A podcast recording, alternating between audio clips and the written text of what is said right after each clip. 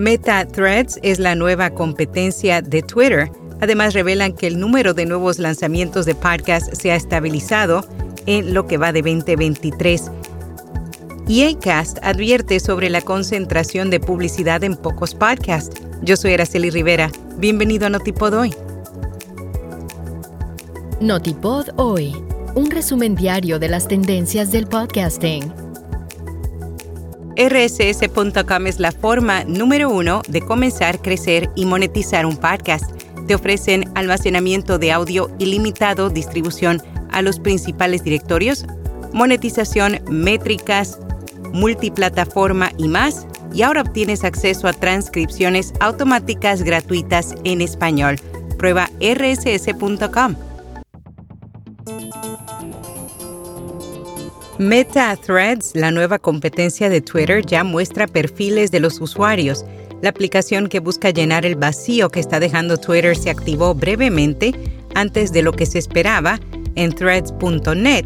Allí podrás escribir y comentar publicaciones de la misma forma que lo haces en Twitter. También te permitirá volver a publicar en lugar de retuitear hilos individuales, así como compartirlos. Ellos esperan que los hilos eventualmente incluirán la integración con Fediverse. Esto facilitará seguir e interactuar con los usuarios de otros servicios como Mastodon. Aparentemente no habrá restricciones sobre la cantidad de publicaciones que puedes hacer diariamente. A partir de este 6 de julio, los hilos estarán disponibles en la web y para su descarga en la App Store y Google Play Store de los Estados Unidos y el Reino Unido pero todavía no en el resto de Europa.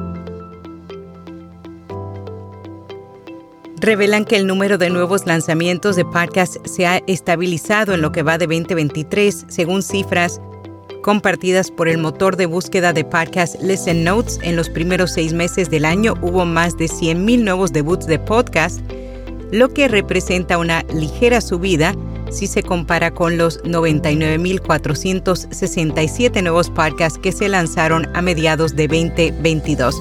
Sin embargo, estas cifras siguen siendo solo una fracción de lo que se lanzó durante los años de la pandemia. Según el número de nuevos programas lanzados en lo que va del año, es probable que el recuento sea similar al total de fin de año de 2022, cuando Listen Notes contabilizó 214.592 nuevos podcasts. ACAS advierte sobre la concentración de publicidad en pocos podcasts durante el IAB Podcast Upfront.